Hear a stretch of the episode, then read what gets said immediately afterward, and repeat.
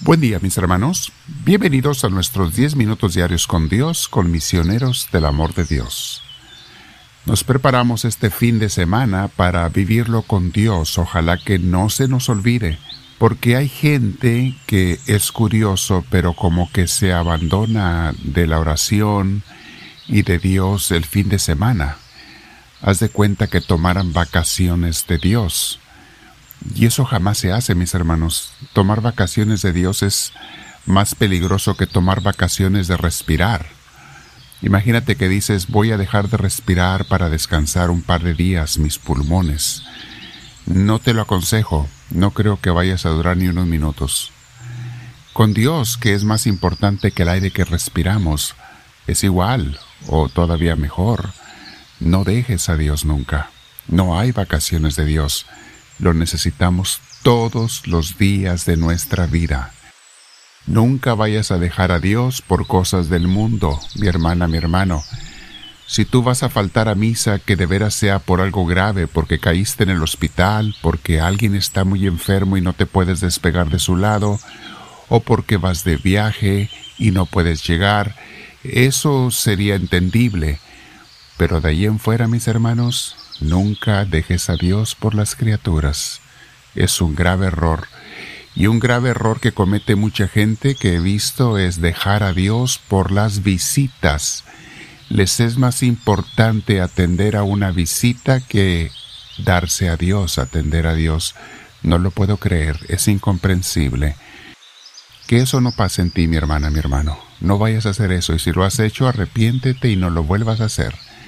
Cuando te lleguen las visitas imprudentes, son aquellos que llegan sin avisar y sin pedir permiso.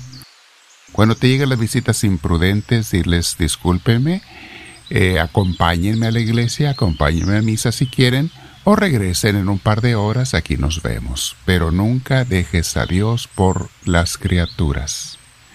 De hecho, hoy vamos a meditar un poco sobre ello, mi hermana, mi hermano, pero prepárate primero Siéntate en un lugar tranquilo con tu espalda y eh, derecha, tu cuello y tus hombros relajados. Respira profundo, mi hermana, mi hermano. Dile, Dios mío, ven a mí y que yo nunca te vaya a cambiar o a dar el segundo lugar por darle el primer lugar a las criaturas. Que nunca lo vaya a hacer, Señor, te lo pido. Quédate conmigo, Señor. No me dejes, porque yo tampoco te quiero dejar. Es más, no me permitas que yo te deje, Señor, nunca. Haz lo que tengas que hacer, pero no me permitas alejarme de ti o mandarte a segundo lugar en mi vida. Nunca, Señor. Bendito sea, Señor Dios nuestro. Te doy el honor y la gloria que te mereces. Amén. Espíritu Santo, guíame, te lo pido.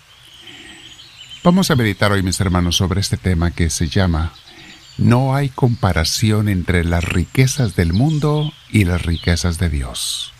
No la hay. Es lo que estamos hablando. Vean cómo nos dice Imitación de Cristo, en donde nos quedamos, en el tercer libro de Imitación de Cristo. Dice así, de parte de Jesús, dice nuestro autor, Esto te dice tu amado Jesús yo soy tu salud, tu paz y tu vida. Consérvate cerca de mí y hallarás paz.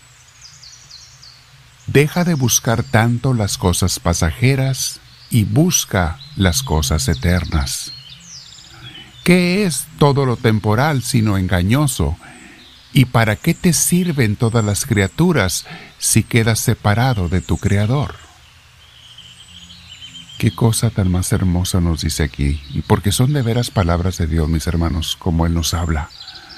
Déjenlo repito, esto dice tu amado Jesús, yo soy tu salud, tu paz y tu vida. Consérvate cerca de mí y hallarás paz. Mis hermanos, ¿sabían ustedes que la mayoría de la gente ni siquiera anda buscando la paz? Pero cuando están angustiados y preocupados, entonces sí la extrañan, entonces sí la desean, pero no se dan cuenta que llegaron a ese estado de angustia precisamente por andar alejados de Dios, de la fuente de la paz. No en balde dijo Jesús, yo soy el camino, la verdad y la vida en el Evangelio de San Juan. Aquí nos dice, en imitación de Cristo, esta oración hermosa dice, yo soy tu salud, tu paz y tu vida. Consérvate cerca de mí y hallarás paz. Aquí podemos entender, mis hermanos, no se requiere mucha inteligencia para entender que si nos separamos de Dios, perderemos la paz. El mundo no te puede dar paz, mis hermanos. El mundo a veces te da por ratos ausencia de problemas. Es lo que alguna gente confunde con la paz. Dice, tengo paz porque no tengo problemas. No, no, no es lo mismo. Esa paz temporal mundana pronto se acaba y pronto viene un problema. En cambio, la paz de Dios, con o sin problemas, reina en tu corazón. Y qué dulce se siente, qué hermoso se siente tener la paz de Dios. Pero Jesús nos dice, consérvate cerca de mí y hallarás paz. Deja de buscar tanto las cosas pasajeras. Dígame si no es cierto eso, mis hermanos. Nos la pasamos buscando cosas del mundo, placeres, redes sociales, amigos artificiales en línea. Dice Jesús, deja de buscar tanto las cosas pasajeras y busca las cosas eternas. ¿Qué es lo temporal sino engañoso? Sí, es cierto, mis hermanos, es muy engañoso lo temporal y pasa. Repito, es la oración que nos está dando imitación de Cristo. ¿Qué es todo lo temporal sino engañoso? ¿Y para qué te sirven todas las criaturas si quedas separado de tu Creador? ¿Qué te vas a llevar de las criaturas, mis hermanos, cuando te vayas de este mundo tú y yo? Nada nada nos vamos a llevar. Lo único que te puedes llevar si es que lo tuviste en esta vida, si es que lo conseguiste y te dedicaste a Él, es a tu Creador. Él es el eterno. Él es el que te dio la vida. Él es el que te llama a ti y a mí. No te vas a llevar nada, solamente a tu Creador.